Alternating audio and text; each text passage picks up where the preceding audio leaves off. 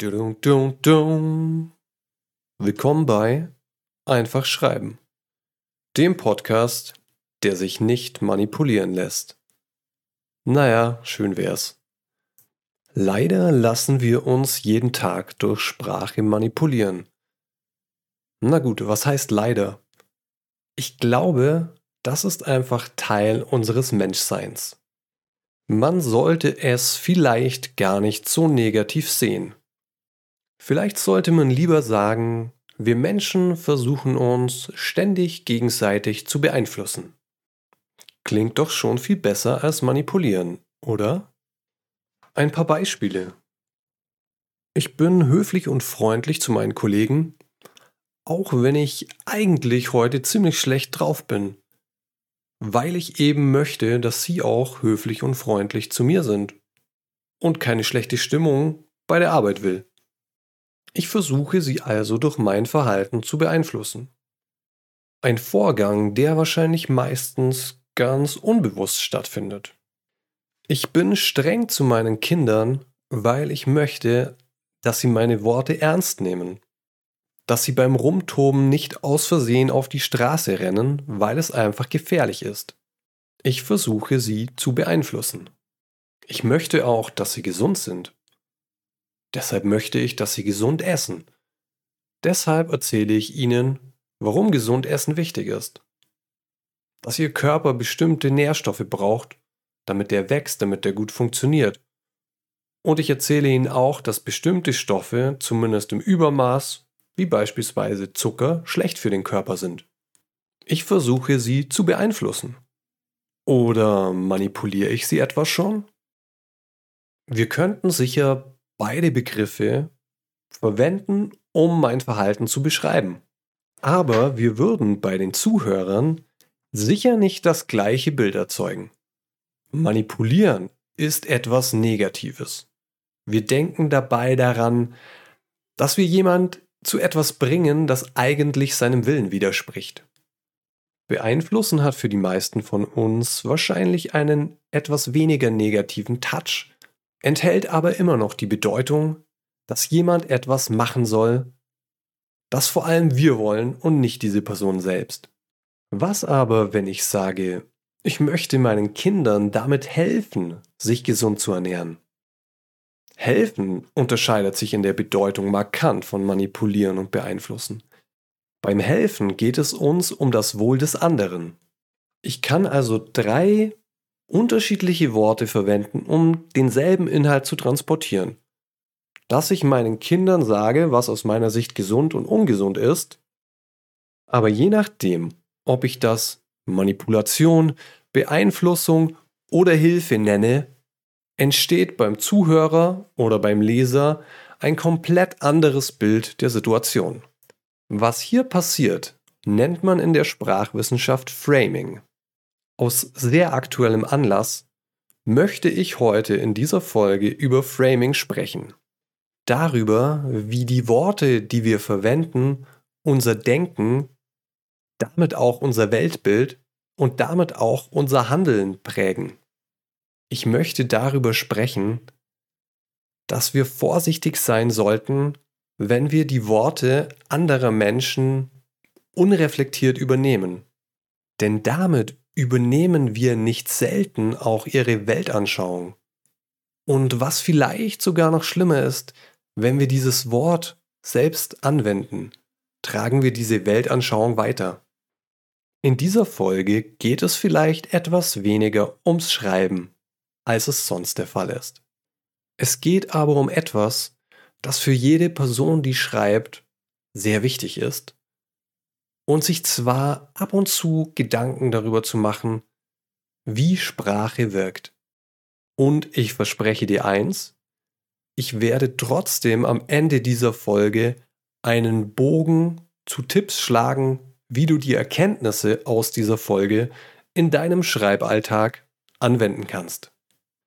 Und damit beschließen wir die wahrscheinlich längste Einleitung, die dieser Podcast je gehört hat, und werfen einen Blick in das Leben eines Schreibenichts oder die Leiden des jungen Autors. Wenn du nicht unter einem Stein lebst oder dich bewusst von sämtlichem Medienkonsum außer diesem Podcast abgeschnitten hast, was ich übrigens auf der einen Seite sehr schmeichelhaft fände, auf der anderen Seite aber auch bedenklich, dann hast du mitbekommen, dass in den letzten Wochen in Deutschland sehr viele große Demonstrationen stattfinden. Demonstrationen, die sich eigentlich für Vielfalt einsetzen und gegen Rassismus und Faschismus richten. Ich sage hier bewusst nicht, dass es Demonstrationen gegen die AfD sind, denn ich finde, dass Demonstrationen an Gewicht verlieren, wenn man sie auf ein Wir gegen die da reduziert. Ich glaube, dass Demonstrationen oder jede Äußerung viel mehr Kraft entfalten kann, wenn man sich auf verbindende Elemente konzentriert. Darauf, welche Werte einem wichtig sind.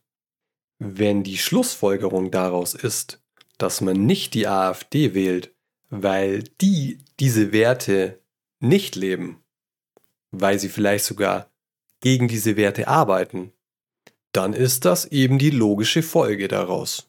Aber wenn man sich nur auf ein einzelnes Feindbild einschießt, dann verliert man meiner Meinung nach das eigentlich Wichtige aus den Augen.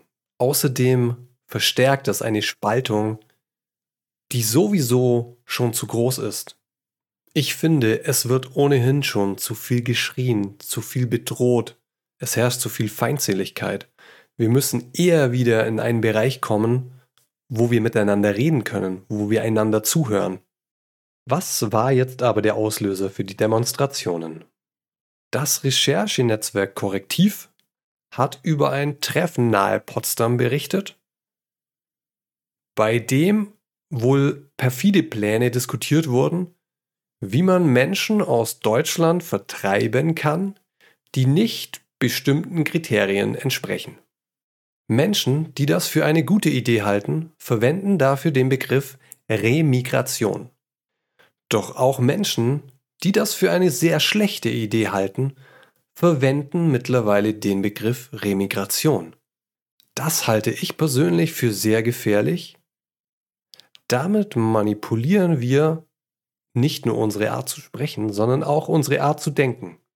Warum uns das manipuliert und was wir dagegen tun können, darüber möchte ich im weiteren Verlauf der Sendung sprechen. Öffnen wir dazu unsere Werkzeugkiste. Aus unserer Werkzeugkiste springt heute ein kleiner Kistenteufel mit einem Schild in der Hand, auf dem steht Achtung, Framing. Was bedeutet Framing? Framing bedeutet, dass ich mit unterschiedlichen Formulierungen ein und dieselbe Botschaft unterschiedlich darstellen kann. Je nachdem, welche Worte ich verwende, entsteht bei meinem Zuhörer ein anderes Bild im Kopf. Ein paar Beispiele. Wenn ich Menschen, die ihr Land verlassen und in ein anderes Land ziehen, weil sie im alten Land Hunger, Verfolgung, Gewalt, Krieg ausgesetzt sind, wenn ich diese Menschen Flüchtlinge nenne, dann suggeriere ich damit, dass diese Menschen vor etwas weglaufen, dass diese Menschen vielleicht sogar gar keine andere Wahl haben. Ich suggeriere damit auch, dass man diesen Menschen helfen muss.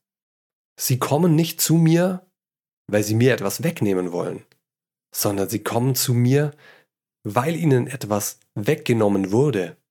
Wenn ich allerdings, wie es beispielsweise Donald Trump macht, von einer Invasion von Flüchtlingen spreche, dann erzeuge ich damit das Bild einer feindlichen Übernahme. Eine Invasion ist ein militärischer Begriff. Das bedeutet, die kommen zu uns, um unser Land zu übernehmen. Auf eine feindliche Übernahme reagiere ich natürlich anders als auf Menschen, die meine Hilfe brauchen. Ein anderes Beispiel. Wenn ich von Steuerlast spreche, erzeuge ich damit das Bild von Steuern, die eine Bürde sind, nicht eine Art, sich mit anderen zu solidarisieren. Eine Last erdrückt ein. Eine Last will man abwerfen. Entsprechend sind die Handlungen, die sich daraus ergeben, ganz andere, als wenn ich Steuern als eine Art der Solidarisierung betrachte, bei der wir uns gegenseitig helfen, mit der sich Menschen, die vielleicht etwas mehr Glück im Leben hatten, anderen Menschen helfen, die etwas weniger Glück hatten. Wenn ich von Klimawandel spreche, dann suggeriere ich damit, dass er rückgängig zu machen ist. Denn was sich wandelt, das kann sich auch wieder zurückwandeln. Es vermittelt mir den Eindruck, dass die Erderwärmung umkehrbar ist. Ich hoffe, an diesen Beispielen hat sich gezeigt, wie meine Worte beeinflussen, welches Bild beim Empfänger entsteht, welche Bedeutung in seinem Kopf entsteht. Kommen wir zum Wort Remigration. Remigration erzeugt zumindest in meinem Kopf, ich möchte mir nicht anmaßen zu interpretieren, was in deinem Kopf passiert, aber in meinem Kopf erzeugt es das Bild von einem natürlichen Vorgang. Remigration bedeutet für mich, jemand ist hierher gekommen aus seinem eigentlichen Heimatland in ein fremdes Land und dann geht er eben in sein eigentliches Heimatland wieder zurück. Das ist doch ein schlüssiger Vorgang, oder nicht? Man könnte sagen, da gehen Leute wieder dorthin, wo sie eigentlich hingehören und wo sie doch eigentlich auch viel lieber sein möchten. Das Wort an sich ist weder gut noch böse, aber wir sollten uns kritisch fragen, bezeichnet dieses Wort denn auch, was da eigentlich gemeint ist? Denn was da eigentlich gemeint ist, ist doch folgendes. Ich möchte Menschen aus einem Land wegbringen. Und zwar Menschen, die meiner Meinung nach nicht dorthin gehören. In der Realität geht es bei diesem ganzen Vorhaben um die Willkür einer kleinen Gruppe. Eine kleine Gruppe, die definiert, wer in einem Land zu leben hat und wer nicht. Der rechtsextreme Martin Sellner, der bei diesem Treffen in Potsdam dabei war, vertritt offen folgende Ansicht. Er nennt zwei Gruppen, die sich meinem Verständnis nach durchaus rechtlich definieren lassen. Er will, dass Asylbewerber das Land verlassen, Ausländer mit Bleiberecht und eine Gruppe, die sich meinem Verständnis nach überhaupt nicht rechtlich definieren lässt, sogenannte, und bitte denkt euch hier dicke Ausführungszeichen mit, nicht assimilierte Staatsbürger. Nicht assimiliert. Das bedeutet Menschen, die sich nicht angepasst haben. Aber an was? Na, an die Vorstellungen der Leute, die diese perfiden Pläne vorantreiben möchten. Daran wird deutlich, dass es hier einfach nur um Willkür geht. Nicht assimiliert kann ja alles bedeuten. Das kann bedeuten, ich entspreche äußerlich nicht bestimmten Kriterien, weil ich die falsche Haarfarbe habe. Es kann sein, ich entspreche politisch nicht bestimmten Richtungen, weil ich die falsche Partei wähle. Es kann sein, dass ich dem falschen Beruf nachgehe, die falsche Musik höre oder der falschen Religion angehöre. Und damit, und das muss man so klar sagen, sind wir tief drin im Faschismus. Man definiert willkürlich, wer hierhin gehört. Eine kleine Machtelite definiert, wer hierhin gehört. Sie konstruiert für die ganze Bevölkerung ein Feindbild, auf das man sich einschießen kann. Leute, die an allem schuld sind. Leute, die hier weg müssen, weil sie uns Geld kosten, weil sie dem Gemeinwohl im Weg stehen. Und jetzt schlage ich den Bogen zum Wort Remigration. Wenn ich für menschenfeindliche, faschistische Pläne das Wort Remigration verwende, dann gebe ich ihnen einen legitimen Anstrich. Ich behaupte damit, dieser Vorgang wäre natürlich, was auch immer das bedeuten mag. Machen wir doch einmal die Gegenprobe. Wie könnte man diese Ideen denn sonst nennen? Zum Beispiel Abschiebung, Vertreibung oder Deportation? Natürlich trägt jeder dieser Begriffe jedes Wort, das wir verwenden, eine ganze Bedeutungswelt in sich. Und diese Bedeutungswelt kann sich auch von Mensch zu Mensch mal mehr, mal weniger unterscheiden. Natürlich werde ich, wenn ich für diese Ideen den Begriff Deportation verwende, eine Gedankenwelt aufstoßen, die die meisten von uns mit dem Dritten Reich verbinden. Mit Zügen, in denen unliebsame Menschen in Konzentrationslager gekarrt werden, wo man sie dann systematisch tötet. Deshalb muss man sich natürlich kritisch hinterfragen, ob das ein korrekter Begriff wäre, zu dem man immer Gefahr läuft, wenn man einen Begriff zu oft verwendet, dass man ihm auch seine Bedeutung beraubt, beziehungsweise ihm an Kraft wegnimmt. Wenn ich zu vorschnell Situationen als Deportation bezeichne oder mit Begriffen wie Nazi um mich werfe, dann sorge ich auch zwangsläufig dafür, dass die Dinge, die sie ursprünglich bezeichnet haben, an Wirkung verlieren. Deshalb sollte man gut darüber nachdenken, welchen Begriff man verwendet. Und das ist meine eigentliche Grundaussage dieser Folge. Ich möchte dir nicht vorschreiben, was du denken sollst. Ich möchte dich nur motivieren, selber zu denken, Sprache bewusst einzusetzen. Ich möchte, dass du Begriffe nicht unreflektiert übernimmst, sondern dass du sie mit deinem Weltbild abgleichst. Dass du dich fragst, ist es wirklich das, was ich sagen möchte? Ist das, wie ich die Welt sehe? Ist das die Weltsicht, die ich verbreiten möchte? Denn ich finde es unglaublich tragisch, wenn wir Weltbilder verbreiten, hinter denen wir nicht stehen, nur weil wir unüberlegt Begriffe übernehmen.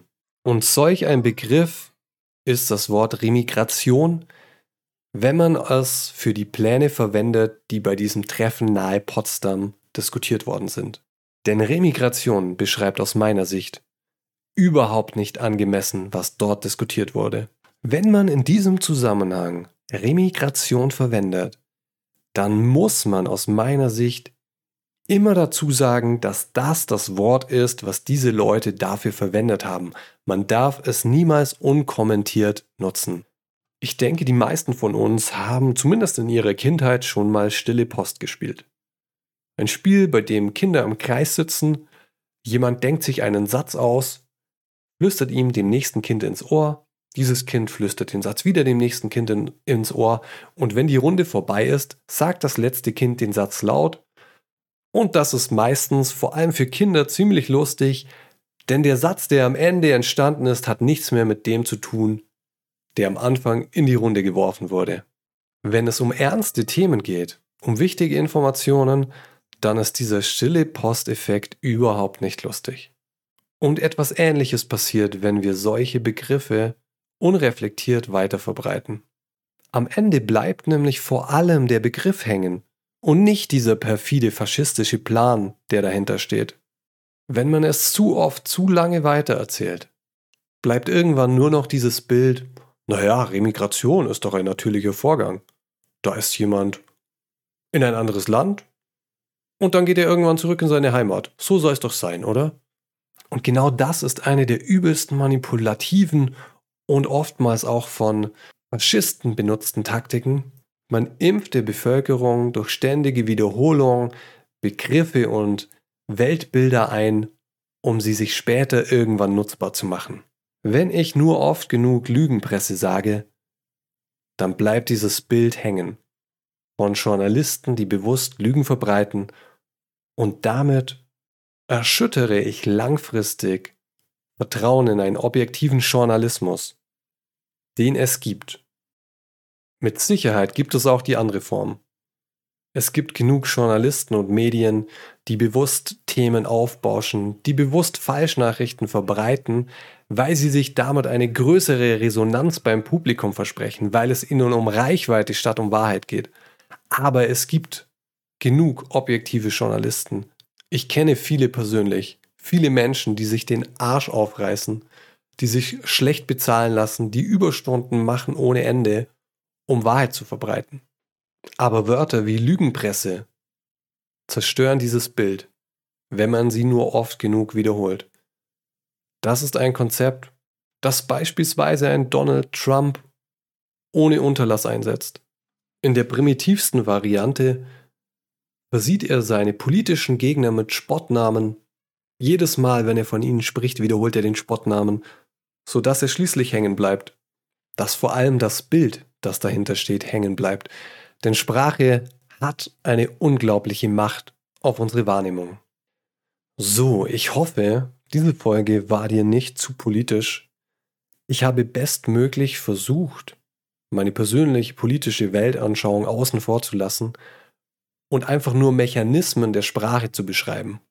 Denn mir geht es hier nicht um politische Beeinflussung, mir geht es darum, dass Menschen für sich selber denken, dass sie keine ungeliebten Botschaften weiter verbreiten. Denn ich glaube aus tiefster Seele, dann funktioniert unser Zusammenleben am besten.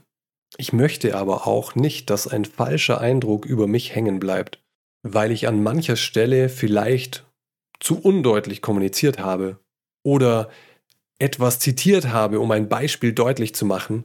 Und ich möchte nicht, dass mir eine Anschauung unterstellt wird, die ich nicht habe. Deshalb nur kurz zum Abschluss einmal ganz offen meine Meinung.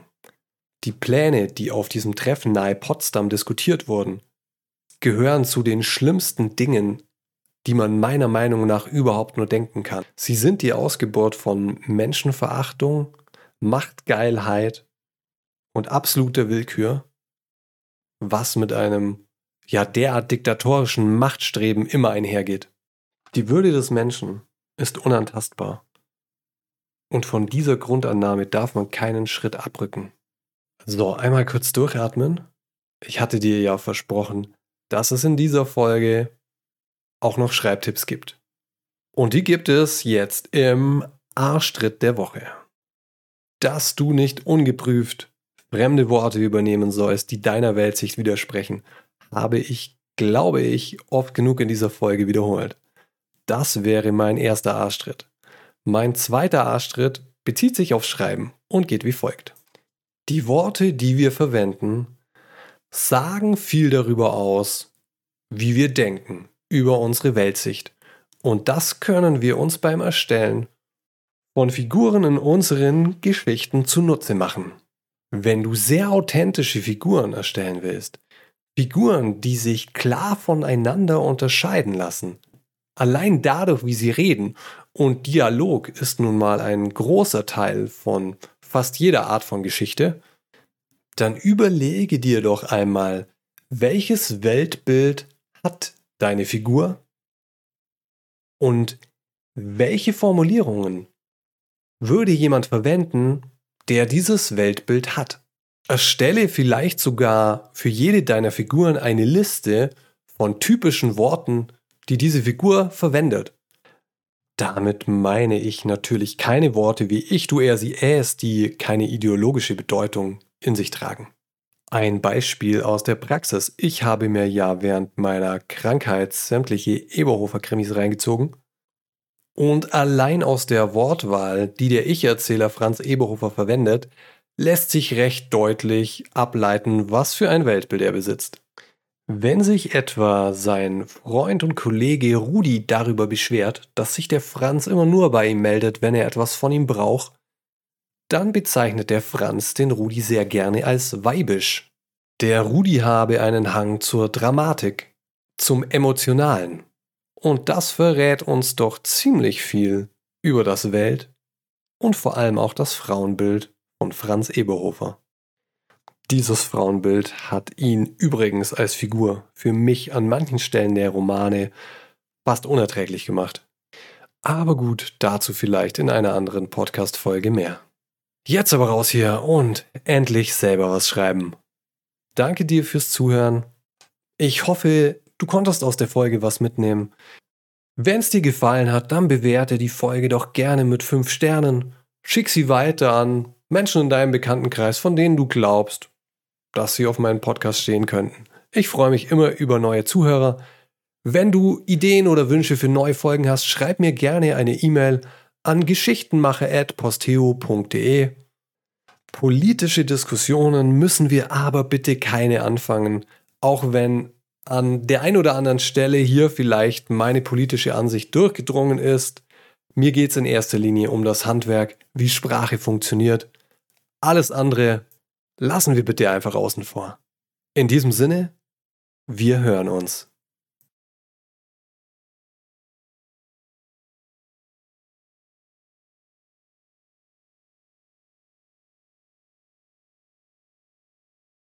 Hm. Das mit diesen Unwörtern des Jahres so eine tolle Idee ist? Gibt man ihnen damit nicht erst recht Aufmerksamkeit, die sie gar nicht verdienen? Remigration, Klimaterroristen, Sprachpolizei, Corona-Diktatur und so weiter? Offene Frage. Ich weiß es nicht. Ich, ich weiß es wirklich nicht.